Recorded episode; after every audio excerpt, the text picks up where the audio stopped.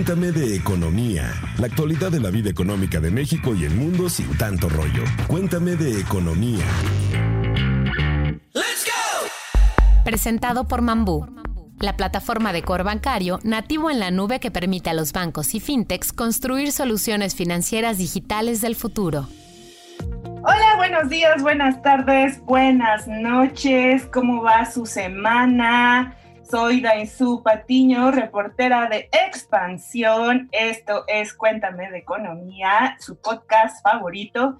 Y hoy, para escuchar, vamos a platicar de un tema que hemos reporteado en la Mesa de Economía desde agosto de 2017. Un tema que desde la, desde la campaña de Trump ya se venía anunciando porque pues él estaba diciendo que el Telecán, eh, parte de su publicidad, parte de su campaña política fue este discurso de que el Telecán era el peor tratado de la historia, ¿no?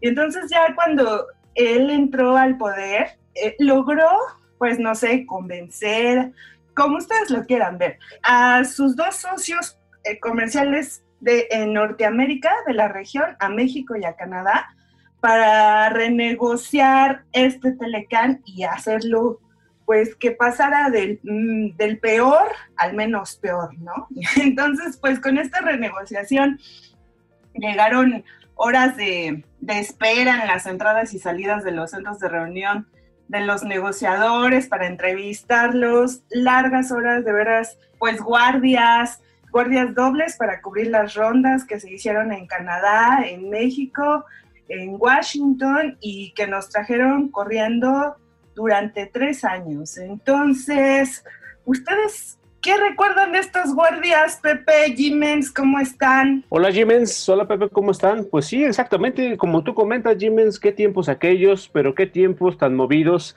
con, con un presidente, eh, bueno, desde un aspirante a la presidencia por el Partido Republicano diciendo que el, tele, el Telecan era el peor tratado de la historia de, del mundo, amenazaba con que ya iba a meter en problemas a México y a Canadá y prácticamente llegó y lo cumplió, cosa que rara vez ves en un político que haga algo y que en verdad lo cumpla, ¿verdad chicos? Ustedes sí saben todo eso.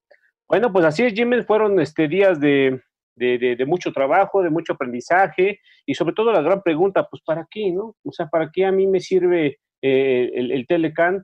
Este, ¿Qué beneficios yo tengo, no? Aquí Pepe, que es fan de la NBA y de los tenis, Michael Jordan, pues yo creo que sabrá todo ese, show y todo ese, beneficio que nos trae eh, el libre comercio, ¿no, Pepe? Tienes toda la razón, Alex, me da mucho gusto saludarte, también me da mucho gusto saludar a Dainzú, por supuesto a la productora Mónica Alfaro y a toda la gente que semana a semana nos hace el favor de escucharnos. Y sí, recuerdo mucho esos aranceles que hubo al acero y al aluminio que venían de Canadá, de México y de otros países con los que Estados Unidos tiene relaciones comerciales. Recuerdo también esas amenazas de me voy a salir del TEMEC porque no nos conviene. Eh, pobrecito de Estados Unidos, todo el mundo abusa de nosotros en materia comercial y no lo voy a permitir. Donald Trump se enfundó, no en la bandera de Estados Unidos, creo yo que se quiso poner el traje de Superman para salvar a su país en cuanto al comercio se refiere, por lo menos, y sí, fueron muchísimas, muchísimas eh, semanas, días, horas de, incertidumbre, de estar viendo qué, decía un día, qué decía el otro, y en los problemas que metía sobre todo la economía mexicana.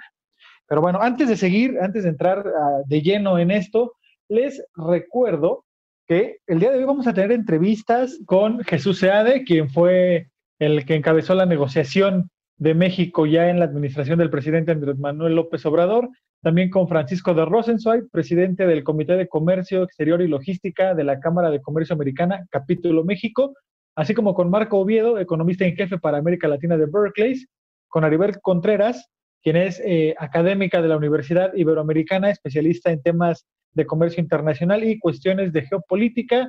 Y por último, pero no menos importante, con Jessica Rondán, directora de análisis económico de Finamex, Casa de Bolsa. Así es que bueno, con ellos vamos a estar eh, desmenuzando y tratando de explicar un poco lo que es el nuevo tratado entre México, Estados Unidos y Canadá.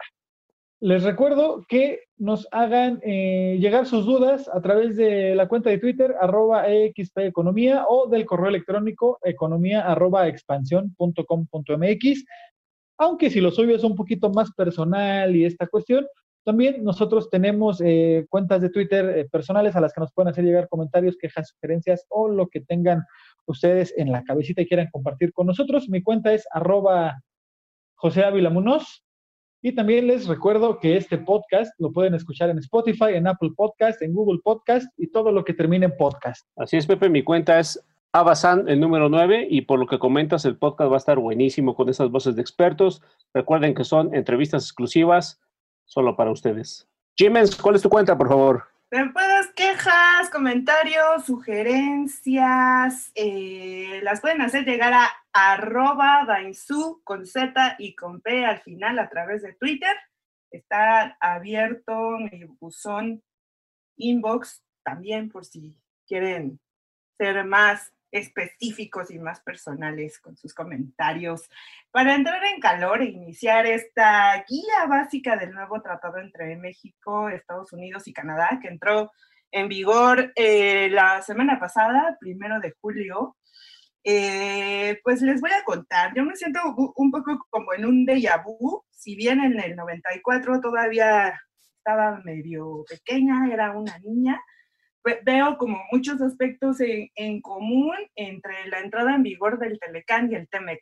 Lo primero que veo es como que está entrando en un momento clave, o sea, tanto el Telecán como el TEMEC entran en un momento clave de ruptura, eh, pues sí, a nivel global. Eh, en este momento lo estamos viendo con la pandemia que está pues llevándonos de cierta forma como a un mundo un poquito más proteccionista, por así decirlo, eh, en materia de fronteras, pero que está rompiendo fronteras a través de la digitalización y, robotización, ¿no? Y por allá, eh, por los 94, pues estaba justamente pues toda esta situación eh, contraria, ¿no? Que, que apelaba un poquito más hacia el libre comercio y la globalización, ¿no? Pero esto es importante, creo que entran los dos en periodos de la historia contemporánea muy importante. También en Estados Unidos, cuando se negoció el Telecán, hubo cambio de gobierno de demócratas y republicanos, algo que, bueno, pues fueron en Estados Unidos fueron los republicanos los que, encabezado por el presidente Donald Trump, quienes eh, propusieron renegociar el tratado y lo terminaron llamando TEMEC, YUMSCA o CUSMA en Canadá. E, encuentro ese punto en común, el contexto de la crisis económica, y que ahora yo la veo más severa, es el avance tecnológico, que bueno, en el Telecam pues no, se, no nos imaginábamos que fuera a hacer la digitalización tan fuerte y el sector de telecomunicaciones estuviera tan fuerte y pues claro, ¿no? El contexto político y social en cada uno de los países. En México veíamos pues el movimiento del STLN y pues justamente el tema laboral fue muy controvertido en el Telecan y en el TEMEC. Y en el TEMEC pues sí, justamente es cuando ya se anexa el capítulo 23 de laboral, que creo que es una de las máximas innovaciones, Jesús Seade, quien fue el negociador por parte del gobierno de Andrés Manuel López Obrador, nos contó acerca de esto, ¿no? Como comentaba Jimens al inicio, eh, Seade eh, enfatiza esta parte política, ¿no? Que las tres fuerzas políticas de los tres países lograron un consenso en un contexto bien difícil y bien particular. Vamos a escucharlo. Eh, no solo ya entra en vigor el TEMEC, sino que por consecuencia, y nadie lo ha dicho, ya dejó de aplicarse el Telecan. ya es historia. Bueno, por supuesto, el TEMEC es una gran noticia para México, ya ha hablado y tiene muy buenos resultados para México.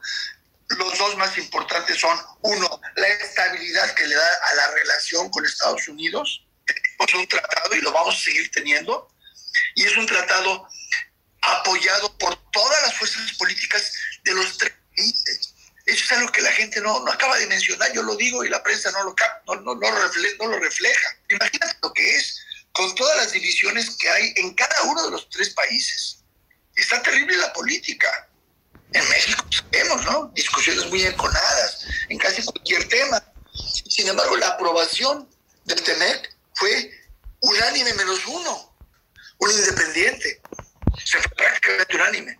Después en Estados Unidos, ¿cómo están? A la greña, perdón, no es una buena expresión para entrevista, pero ¿cómo están? Asuntos y problemas graves, difíciles entre republicanos y demócratas. Una renegociación que se abrió que parecía prometer que no iba a ser posible tener tratado. Durísima. Exigían el oro y el moro. Y pues no sacaron nada especial, nada raro, nada contrario al interés de México. Solamente sacaron lo que ya se había comprometido desde la reforma constitucional del 2017 y luego la negociación que llevó el Defonso Guajardo, que era tener todo un conjunto muy fuerte de compromisos en materia laboral. Pero eso no es concesión de Estados Unidos, es algo que México tenía que hacer, quería hacer, que el presidente López Obrador quería que se hiciera. Muy consensuado en México. Así es, pues justamente como lo, lo menciona el subsecretario para América del Norte, fue algo bien difícil de, lograr. Creo que a diferencia del Telecán, esto fue una negociación más política que, que, comercial, hubo estiras y aflojas, los especialistas, los negociadores coinciden en que puede ser un gran aliciente para la inversión. Y rescata todo, sobre todo esta parte laboral, ¿no? Los acuerdos a los que se llegaron, o sea, hubo un momento recientemente histórico en el que los tres gobiernos coincidieron, ¿no? Y coincidieron en un tema que, que está pendiente desde hace más de 20 años, que es mejorar las condiciones laborales, especialmente en México, e igualar la cancha en materia de competitividad entre los tres países, es decir, que compitamos, que, que dejemos de ser de cierta forma competitivos por la mano de obra barata. Creo que ahí hace énfasis y a mí me parece uno de los, de los capítulos y de las diferencias más importantes, el tema laboral. ¿Ustedes creen que el tema laboral nos puede ayudar a mejorar estas condiciones laborales? Porque no solamente trae condiciones salariales, sino que también de asociación, por ejemplo, habla de los sindicatos de juicios laborales y todo esto pues está en sintonía y coincide con la reforma laboral que ya está aprobada en México, ¿no? Pues mira, Dainzu, justo ahorita que tocas la parte laboral, sí hay muchos analistas con los que hemos platicado, ¿no? Entre ellos Juan Carlos Baker, eh, académicos de la Universidad Panamericana, de la Salle, de la Ibero, que coinciden en que la parte de democracia sindical, la libertad para que los trabajadores formen o no parte de un sindicato eh, dentro de una empresa, son cosas muy buenas, pero apenas la semana pasada la Universidad Iberoamericana me invitó al, al seminario Luces y Sombras del TEMEC, donde participaron los maestros Ana Leroy, Carlos Aguirre y Mariano Gómez Peralta, y decían algo bien, algo bien interesante, que las las mejoras en cuanto a las condiciones salariales, recuerden que va a haber algunas zonas de altos salarios donde el tope hacia abajo va a ser de 16 dólares por hora. Decía que esta situación no fue tanto como para darle competitividad a la región y que los bajos salarios no fueran una ventaja en favor de México, que es lo que pasó durante la parte del Telecan, sino que era encontrar algo en donde México no pudiera cumplir entonces, pues ahí sale a relucir el colmillo largo y retorcido de los negociadores de Estados Unidos en esta cuestión proteccionista que ya habíamos comentado un poco, que tuvo toda la parte de la renegociación. Entonces, pues ahí está la parte buena, la democracia sindical, la parte no tan buena o nada buena, es esta cuestión de disfrazar en esta bandera de la competitividad el encontrar algo en lo que México de plano ellos sabían o están casi seguros que no se va a cumplir para que algunas inversiones se vayan ya sea a Estados Unidos o a Canadá, cumpliendo con esta situación de las reglas de origen, sobre todo para el sector automotriz, que recordemos también que la industria automotriz es una de las fuertes en cuanto al sector maquilador se refiere para México. Exactamente, Pepe, exactamente, Jiménez, como dicen, el tema laboral fue un tema muy álgido, incluso por ahí se eh, estuvo el rumor como un mes de que venían inspectores y violaban la soberanía y ya se envolvían en la bandera, y a mi México no lo tocas, y a mi Washington tampoco, ¿no?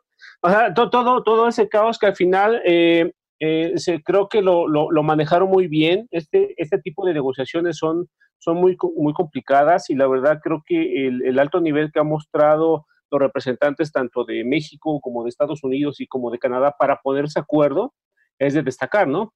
Pero ¿por qué no mejor? Pues de viva voz que nos explique el doctor Jesús Seade, que por cierto ahorita está buscando ser presidente de la, de la titular de la Organización Mundial de Comercio, que nos explique cómo fue este proceso.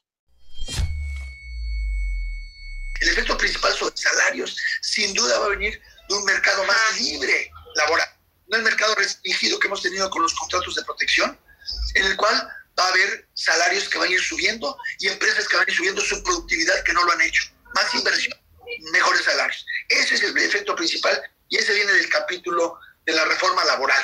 O sea, lo que tenemos es que si se arma un panel contra una empresa mexicana por violencia en el trabajo o por trabajo infantil, bueno, pues va a haber un panel equitativo que lo va a ver. no se va a aprobar si es puro cuento. Va a haber problemas si es cierto. Si es cierto, bueno, pues qué bueno que la empresa se vea urgida a, caminar, avanzar y aplicar la ley. O sea, lo que tenemos que hacer, y lo está haciendo con dedicación la Secretaría del Trabajo, no tengo ya la menor duda, yo lo sé, la energía enorme de la Secretaría Alcalde está en eso. Están trabajando con las cúpulas empresariales, con las empresas, en las regiones, en los estados, por todos lados, en avanzar en la aplicación de las obligaciones bajo la reforma laboral. Y a la medida que se avance bajo eso, pues ya no hay nada de, de qué quejarse. Y las posibles demandas que quieran armar se van a enfriar. Lo que tenemos que hacer es avanzar en la reforma. Y segundo lugar, sabernos defender.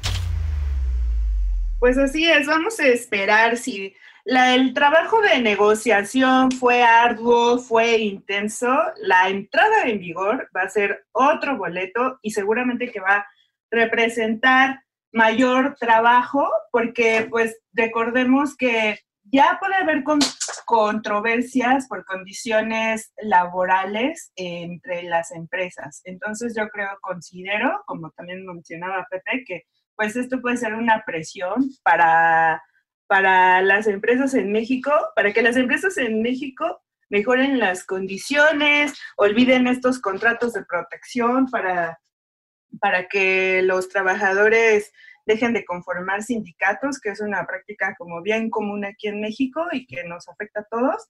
Entonces, este, justamente pues en este sentido, pues creo va a ser bien clave que México, y es el gran pendiente, que México eche a andar toda esta reforma laboral que entró con todo en conjunto con la nueva administración. Y pues también este Telecán, este, perdón, perdón, perdón, pues escuchas, este tema... La fuerza de la costumbre, Dainzu. Exactamente, es la fuerza de la costumbre. Este TEMEC trae nuevos capítulos. Yo luego soy bien conspiracionista. A ver, Jimens, Pepe, ¿creen que sea coincidencia la entrada en vigor eh, del TEMEC en estos tiempos? Yo siempre soy bien mal pensada, bien conspiracionista. O sea, yo decía, ¿Es coincidencia que entre en este punto histórico mundial? O sea, los negociadores, los gobiernos previeron la gran digitalización y robotización que íbamos a vivir y que se aceleró con el COVID-19 pues porque hay pues todo un capítulo que da un gran marco y la pauta para el comercio digital, las operaciones digitales, las operaciones financieras digitales también, eh, regula a las empresas que ofrecen servicios, productos de manera digital, eh, habla de los impuestos para contenidos digitales, usa habla del uso de redes para las telecomunicaciones, para las inversiones en este sector. Creo que está muy, muy bien enfocado para, para afrontar esta realidad que estamos viviendo y que va a predominar en las siguientes décadas, ¿no? Toda esta digitalización, eh, estilo los supersónicos. Este, ¿Cómo ven ustedes esta situación? ¿Sí se adelantaron a todo este panorama o simplemente reaccionaron, vieron las condiciones que ya estaban dadas este, junto con el avance tecnológico? Pues mira, antes de contestarte, quiero que me que tú me respondas a mí qué son los supersónicos. No sé de qué me estás hablando. Ay, los supersónicos, la caricatura. ¿Cuál, cuál caricatura? Es que yo solo sé de caricaturas de Lego para acá. Ay, sí, Pepe, si eres más grande que yo. No, por supuesto que recuerdo a Sónico, a Pedro Picapiedra, a todos esos clásicos, ¿cómo no? De los supersónicos, de Robotina. Pero pues yo creo que vamos para allá y recordemos también, Dainzu, Alex, que esta discusión del comercio digital y cómo, cómo grabar todas estas transacciones no es nueva y no empezó con el TEMEC. Ya muchos países estaban hablando de la posibilidad de crear un nuevo impuesto o ajustar los eh, impuestos que ya tenían para, si tú vendes algo y tu base está en Estados Unidos, pero tus servidores están en Timbuktu y lo vendes en Brasil, hacer una especie de pues, una especie de carambola de tres bandas como en el billar para que la repartición tributaria sea un poquito equitativa, porque no era justo o no consideraban justo los países donde se realizaba la compra que el impuesto se pagara en el país donde está la base, ¿no? Claro. Y dónde, y dónde dejas al país que tiene los servidores, por ejemplo, ¿no? Entonces, esa discusión ya tenía algo de tiempo. Y el TEMEC, pues, de acuerdo a lo que dicen muchos analistas, es un tratado, pues, eh, pionero, porque es el, es el primer tratado que, que incluye este tipo de disciplinas, ¿no? Y eso es algo, eso es algo bastante bueno. ¿Por qué? Porque ya digamos que México, Estados Unidos y Canadá como región están un poco adelantados en ese sentido. Los demás tratados que se han estado firmando o que se están negociando, pues ya tomaron, digamos, como base esta parte del TEMEC, pero en, ese sentido el TEMEC sí fue punta de lanza y eso es algo que se puede presumir. Ya otra cosa muy diferente será el aterrizarlo y el llevarlo a la práctica. Vamos a ver quién va a ser capaz de traducir todo lo que dice el TEMEC, no solo la parte laboral, no solo la parte ambiental, no solo la parte energética, que algo bien importante también, la solución de controversias ya forma parte del tratado. Recordemos que en el Telecan eran cartas paralelas, no estaban incluidas como tal en un capítulo de ese tratado comercial. Entonces también eso es algo más importante porque ya obliga, ¿se acuerdan ustedes del dichoso enforcement? Que era algo así como hacer cumplir. Sí hacer cumplir y que fue un tema súper controvertido los últimos meses de la renegociación entre SEADE y Lighthizer. Exactamente, entonces al, formar parte ya del tratado en un capítulo específico, eso lo vuelve, digamos, eh, pues más obligatorio, si es que cabe la frase, ¿no? A diferencia del, del Telecan, donde eran cartas paralelas, donde a veces era, ah, pues sí, ah, pues no sé, ah, tal vez, aquí no es de, tal vez, aquí no hay grises, aquí no hay matices, aquí es o sí, o sí, o cumples o no cumples. Y si no cumples, vienen los paneles o los mecanismos para resolver este tipo de controversias. Así que, pues sí tiene algunas medidas más fuertes, está bastante bueno y en lo que la, la parte digital, insisto, yo creo que ya se venía dando, vino siguiendo esta inercia que se venía dando ya en todo el mundo. Y en cuanto a lo del COVID, yo no quiero ser tan mal pensado como tú, Dainzu.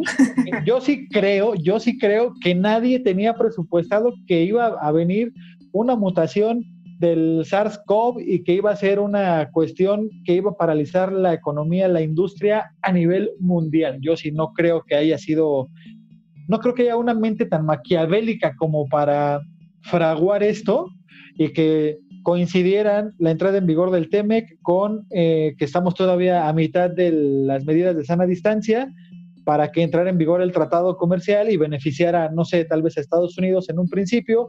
¿Por qué? Porque todavía en México algunas partes de la cadena productiva están o detenidas o están apenas comenzando a arrancar de nueva cuenta. Así es, yo creo que a lo mejor, pues, no maquiavélicamente, pero sí, sí se estaba o sí iban, o a lo mejor el sueño de, muchos o el deseo de muchos sí era que se adelantara la digitalización.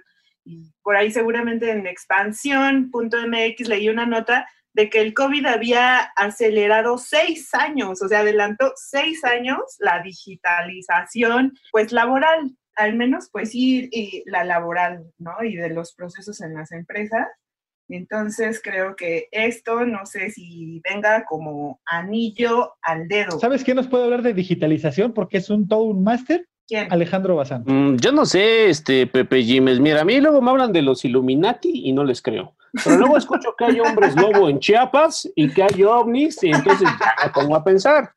Pero yo creo que más que nada es, eh, el mundo evoluciona a pasos agigantados, o sea, no solamente desde ahorita, sino creo que el TEMEC también representa una actualización a los desafíos y a los cambios que ha tenido el, el actual modelo capitalista neoliberal, pues deben de adaptarse para seguir, este, una siendo competitivos, otra para seguir siendo productivos y en un contexto quizá ya más de geopolítica, pues fortalecer esa relación que están entre los tres países y de las cuales, pues afortunadamente o desafortunadamente, México está ahí. Pero más allá de todo eso, ¿por qué no mejor escuchamos qué es lo que nos dice el presidente del Comité de Comercio Exterior y Logística del American Chamber Capítulo México, Francisco de Rosenzweig.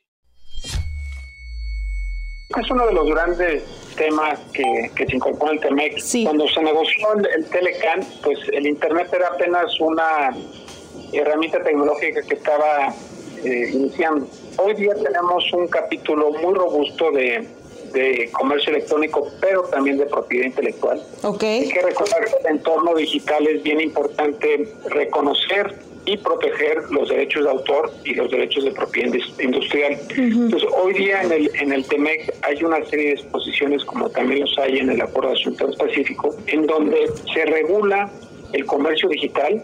No solo eso, sino que también eh, se facilita el comercio digital por varias razones. La primera, porque hay un marco eh, comercial muy robusto, me atrevo a decir de vanguardia.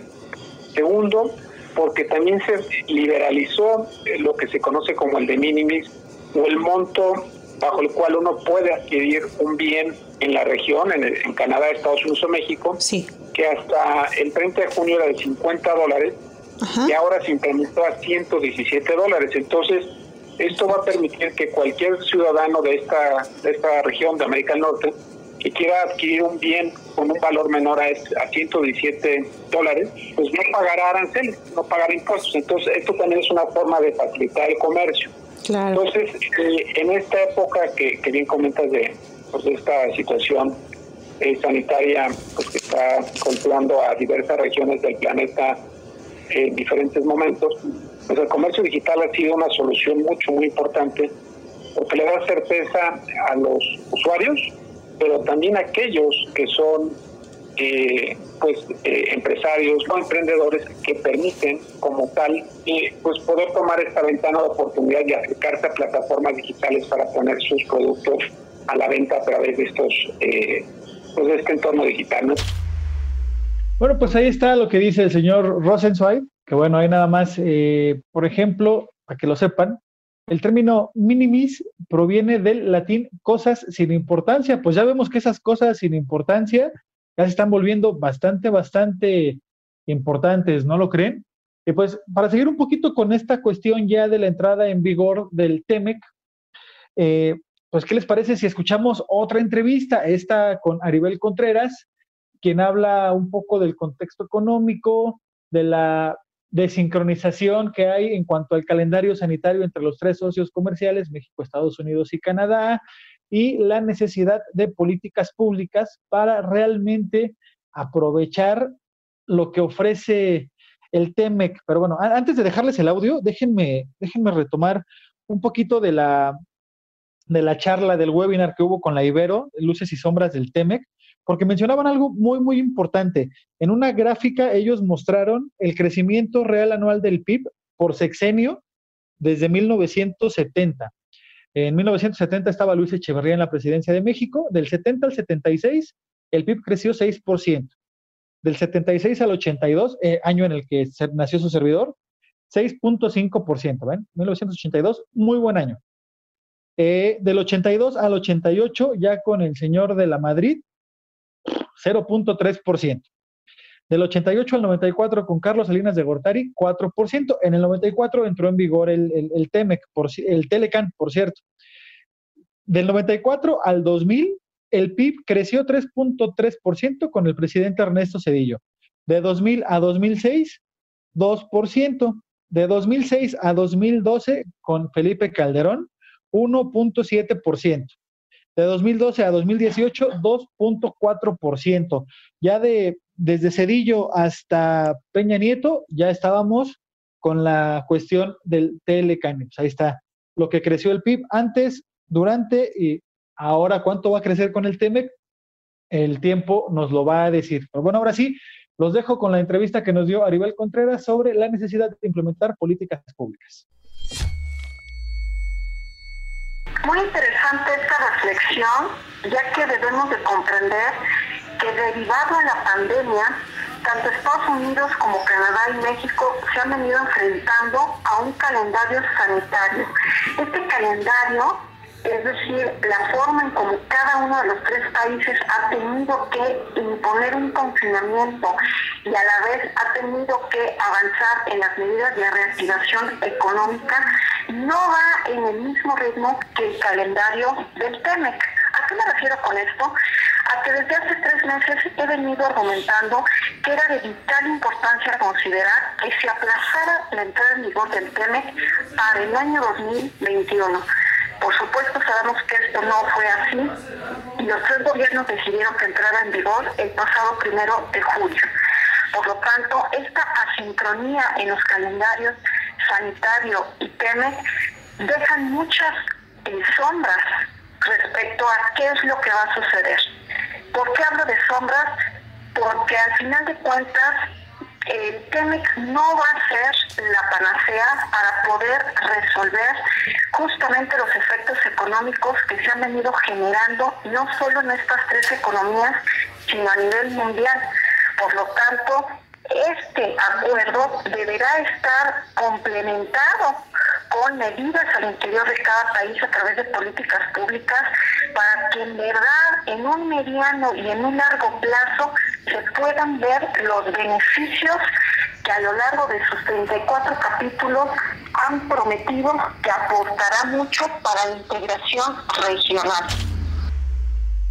Así es, pues aquí está la importancia de generar políticas públicas entre los tres países. Creo que es una de las partes bien importantes, sobre todo como decía el doctor Rosenzweig, para que haya de cierta forma una sincronización también para determinar cuáles son los sectores esenciales entre los tres países, ¿no? Porque pues justamente ahora lo vimos, hubo una desincronización entre los tres países porque unos consideraban al sector automotriz como esencial, otros no, entonces ahí hubo como todo una renegociación, discusiones que llevaron a, a considerar al sector automotriz y de minería como esenciales, entonces pues en este sentido y todavía con el paso del COVID-19 pues seguramente que serán eh, cuestiones que, que, se tendrán que seguir impulsando y pues esto, ¿no? Generar políticas públicas trilaterales. ¿Cuándo se había visto esto antes, Jiménez? Así es, Jiménez, pues fíjate que, que, sí, o sea, no solamente es, ah, pues ya tenemos el TEMEC, pues ahora sí, duérmete en tus laureles y espera los frutos.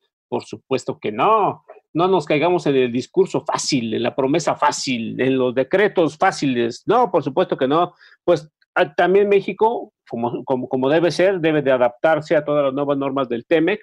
No es la panacea para una, pues también para que en verdad la gente, el ciudadano de a pie, pues sientan estos beneficios de, este comercio, ¿no? De, de, esta, de esta posibilidad que podemos este, aprovechar nosotros como país. Y también, este, pues ahorita hay un debate de que el TEMEC va a sacar a, México de la crisis, escuchando a Pepe que dice que cómo fue el crecimiento económico en los últimos años, que lo dicen los libros de texto, por supuesto, pero yo la verdad dudo que ahorita sea un buen, un buen periodo para México, la caída va a estar un poco fuerte, pero más allá de eso, ¿por qué no mejor vamos con Jessica Rodán, directora de análisis económico de Casa de Bolsa Finamex, para que nos explique cómo va a ayudar en verdad a la reactivación económica? Sin duda alguna, la entrada en vigor del TEMEC abre la puerta a nuevas oportunidades para las actividades comerciales en el país. Me gustaría destacar dos de ellas. Al ser este un tratado de nueva generación, moderno, que entre otras cosas da cabida a nuevos sectores como por ejemplo el de comercio digital, sienta las bases para que empresas más pequeñas, es decir, las pymes, tengan condiciones más favorables para aprovechar el tratado y fortalece, por ejemplo, otros temas como el de propiedad intelectual, este, pues da nuevos espacios eh, para impulsar la actividad productiva en el país.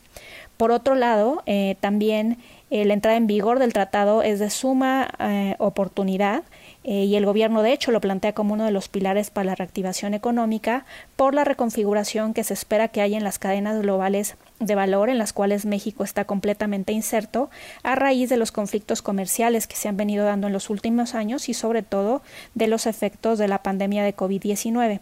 Se espera que eh, empiecen a fortalecerse aún más los centros de producción regionales más que los globales y bueno, en ese sentido es que México tendría pues ya un posicionamiento privilegiado y estaría prácticamente preparado para traer nuevos proyectos, nuevas industrias de punta además de que la nueva regulación, sobre todo en materia de reglas de origen, hará que esto, en conjunto con lo que acabo de señalar, eh, pues haga que haya externalidades positivas en otros sectores ya bien establecidos en el país. Ahora, si bien están sentadas todas las bases para que eh, este impulso de la actividad económica se dé en potencia, pues tiene que materializarse. Para eso va a llevar definitivamente tiempo adentro del equipo de análisis económico de Casa de Bolsa Finamex. Esperamos que los efectos se podrían dar más bien hacia el año que entra, sobre todo en la segunda mitad del año y más durante 2022, y que para e, que ello realmente se explote en su totalidad, tienen que estar sentadas las bases de reglas del juego claras, de incertidumbre reducida en lo más posible y en ese sentido todavía hay mucho trabajo por hacer hacia adelante. Y así es, chicos, como, como bien lo comenta Jessica Rodán, pero también para que todo quede bastante claro y causen impresiones en sus pláticas, también escuchemos qué es lo que nos dice Marco Viedo, que es economista en jefe para América Latina de Barclays, al respecto de los beneficios del TEMEC para los mexicanos. Yo esperaría que sí sea un, un, factor positivo de la inversión en el mediano plazo, sobre todo porque también esta crisis, eh, cuando tuvimos el choque en China, dejó eh, en evidencia que eh, no necesariamente es bueno tener un solo centro, un solo hub de, de, suministro, sino más bien tener varios, ¿no? No solo en China o no solo en México, ¿no? Yo creo que eso quizá va a traer más inversión este, a México, ya que la zona de, del Temec pues es un, es un esquema e, e, enorme y que ya con reglas claras y que pues, pase lo que pase por el lado político en Estados Unidos, pues ya hay cierta certidumbre en esa, en esa materia. De los efectos del TEMEC vamos a estar hablando en el 2030. El, el NAFTA se firmó en el 94. Sí. Se en el 94. Sí. No, se atravesó, curiosamente, se atravesó la crisis del tequila. Acá se nos atravesó la crisis del COVID. Curiosamente también una crisis después. Yo no sé si es coincidencia o ya es mala suerte, ¿no? Sí. Se repitió la, la, serie de eventos, ¿no? Tenemos nuevo tratado comercial, pero no, pero nos agarró una crisis con los dedos en la puerta, ¿no? Se vino entonces la crisis del tequila y precisamente el, el NAFTA ayudó a que se recuperara un poco las exportaciones, eh, eh, pero no fue, no fue totalmente eh, a los niveles que este, estamos viendo ahora. El, realmente, el, el, porque después se aceleró el, las exportaciones en México hacia el año 2000, 2001, y de hecho creo que en el 2000 se dio, se dio un buen, una buena este, eh, integración con los Estados Unidos pero después China entró a la, a la Organización Mundial del Comercio y ahí otra vez México sufrió un poquito. Y fue hasta como por el 2007, 2008, bueno, se vino otra vez la crisis de Lehman Brothers, etcétera. Pero este el sector manufacturero e incluso la economía mexicana es totalmente distinta ya en el 2004 y más en el 2014. Entonces, sí, son, es una cuestión que toma mucho tiempo. Pues así, chicos, como ya escuchando a los expertos, ahora que tengan sus reuniones en Zoom, por supuesto, o a tres metros de distancia, pueden hablarles del TEMEC y me, cae que van a ser la sensación, la sensación de la plática y de la reunión. Y si quieren ser la sensación doble, solamente digan en donde lo escucharon, por supuesto, en Cuéntame de Economía de Expansión MX. ¿A poco no, Pepe? ¿A poco no, Jiménez? Ustedes que lo hacen muy seguido. ¿Cuál es la sensación que causan entre las personas? Ah, bueno, no sabes, somos, somos la sensación, la rompemos en toda reunión donde empezamos a sacar temas económicos y de finanzas personales. No, no, no, no, no. Ay, sí, pero claro, ¿no? Y así también les explicas a tus amiguitos que ya subió la franquicia para comprar en Amazon. o e, este tipo de cuestiones, porque recuerden que pues también este programa es justamente bajar los temas macro a nuestros bolsillos. El que ¿a mí qué, Pepe? Así es, ¿a mí qué? ¿Me beneficia, me perjudica? La verdad es que, digo, de lo del Telecam para acá, pues yo no tengo, eh, mi, mi, trabajo no se relaciona con la industria automotriz, con la industria maquiladora, con la industria de exportación, pero nosotros sabemos que hay gente que sí, que sí le, le afecta, sí le beneficia y pues como bien comentas, Dainzu, lo que tratamos de hacer es explicar las cosas lo mejor posible para que estemos todos enterados de qué sucede a mí que con todo lo que se mueve en la parte de arriba, en la parte macro, cómo me puede afectar o cómo me puede beneficiar para así estar mejor informados y tomar mejores decisiones, estar más prevenidos y poder actuar de mejor manera cuando sucedan ciertas cosas, tanto para bien como para mal. Claro, yo recuerdo mucho a mi mamá que ella sí recordó la entrada en vigor del Telecán, por ejemplo, y decía así que antes, por ejemplo, obtener discos, tenis, unos jeans del gringo, era bien difícil y era bien caro. Entonces ella me decía así que pues cuando entró el Telecán fue muchísimo más sencillo y más barato, ¿no? Encontrar este tipo de productos y pues en este sentido, pues si lo bajamos, yo creo que pues a lo mejor esta parte del, comercio electrónico eh, nos puede beneficiar para comprar más mercancía, quizá a través de Internet, una regulación, un tema que tampoco nos gusta tanto, pero que nos afecta, pues es justamente los impuestos, ¿no? O sea, viene toda una reconfiguración. Telecan, hay una gran diferencia, ya no tiene la palabra libre comercio. También pues se habla un poquito más de, de competencias por región, eh, eh, Jesús ya del mismo decía que pues no una competencia por región como tal y una guerra de bloques, no, sino pues sí trabajar en bloques para que a otros países, en bloque, eh, especialmente este de Norteamérica, para que empresas de China o inversionistas asiáticos pues puedan instalar justamente empresas en los países de la región de Norteamérica para abastecer este mercado que aún con todo y todo sigue siendo el mercado más grande del mundo, ¿no? Entonces, creo que puede venir y, nos puede afectar en varios sentidos, ya sea como en el caso de que si nos pusieran aranceles, pues recordemos que todos los aranceles se transfieren al consumidor final, esperemos no tener más y que se arreglen y que estos este mecanismo de paneles para solución de controversia nos ayude a continuar con, el libre comercio, ¿no? Porque, pues sí, o sea, no pierde en esencia, si bien le quita la palabra libre comercio, pues no quita en esencia el hecho de que existan aranceles, o sea, que siga el libre comercio, pero con regulaciones que benefician a los países de la región. Entonces, México nos vamos a tener que poner bien pilas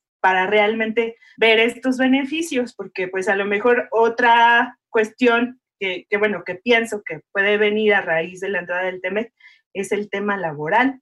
Todos, o al menos la mayoría, trabajamos en una empresa, hay gente que trabaja para el gobierno y seguramente que el TEMEC creo que sí va a presionar para que se cumpla esta reforma laboral en México pues sí puede ser libre comercio siempre y cuando cumplas con, y ahora hay más regulaciones que en el Telecán, ¿no? Lo cual está bien. En cuanto al libre comercio, recordemos que México tiene acuerdos comerciales para dar y repartir, ¿no? No solamente con Estados Unidos y Canadá, tiene firmados convenios comerciales con más de 50 países y regiones. Entonces, hay una parte que se podría aprovechar bastante bien, y esto no lo digo yo también, lo comentan especialistas con los que hemos estado platicando a lo largo de estos meses, que dicen que, por ejemplo, si México aprovechara para desarrollar la parte sur-sureste del país, que es una de las cuestiones que supuestamente el presidente Andrés Manuel López Obrador va a hacer, con esto del corredor transísmico, el, el puerto en el Istmo, del otro lado también por allá en Dos Bocas. Si México es capaz de desarrollar infraestructura de movilidad para que las empresas puedan llegar a esa zona, que haya buenos puertos, que haya buenos aeropuertos y haya una movilidad adecuada, México puede aprovechar esa zona del sur-sureste para surtir, por ejemplo, la Alianza del Pacífico que tiene con países de Sudamérica, o también para el TPP.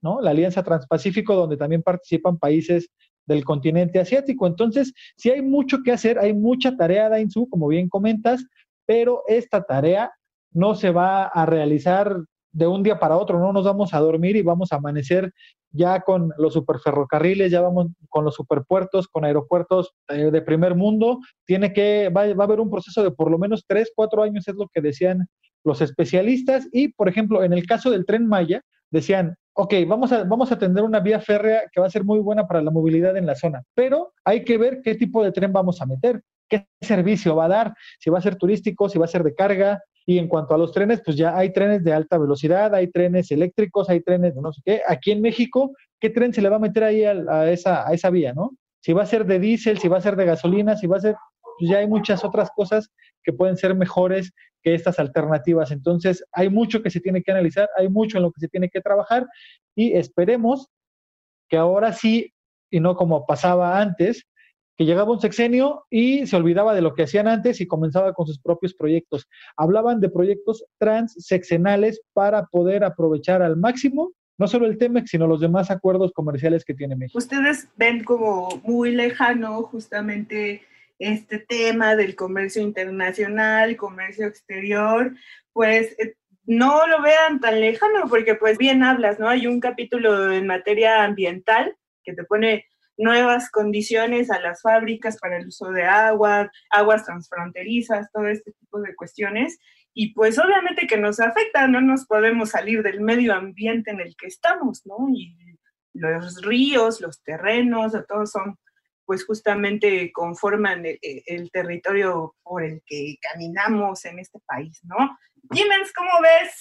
¿Nos vas a dar unas cifras para para impresionar a nuestros amigos en nuestras charlas por Zoom? Este, claro que sí, Jimens, pero pues antes eh, un poco nada más eh, retocar lo último, eh, no solamente local, sino también es a nivel mundial. el TEMEC es uno de los tratados pues más modernos ahorita.